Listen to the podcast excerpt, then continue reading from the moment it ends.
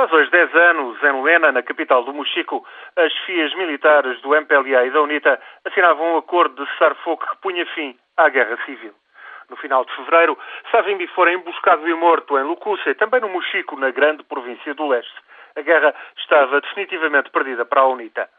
À parte incidentes esporádicos em cabida, Angola passou assim a viver em paz. Poucos se impressionam com alguns massacres que vão ocorrendo nas zonas de garimpo de diamantes nas lundas.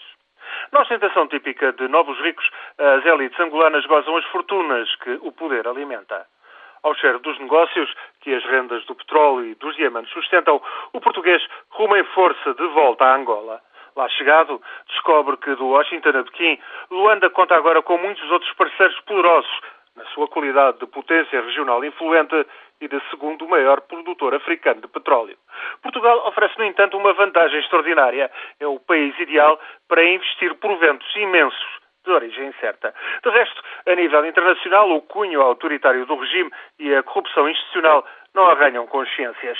Teme-se que possam vir a gerar instabilidade política ou façam sangrar de novo feridas dos anos de guerra. Mas, por enquanto, é seguir as feias pressão é deixar correr o marfim.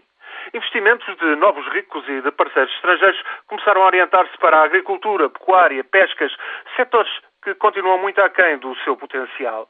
Entre 18 milhões de angolanos, metade ainda subsiste na pobreza, apesar da situação ser hoje incomparavelmente melhor do que nos anos de guerra civil.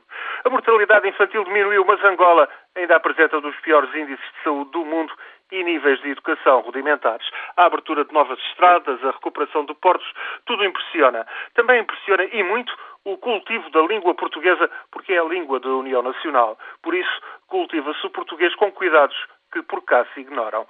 Numa década de paz, Angola prosperou, mas ficou aquém do que poderia ter conseguido se apostasse mais, se apostasse essencialmente no combate à pobreza.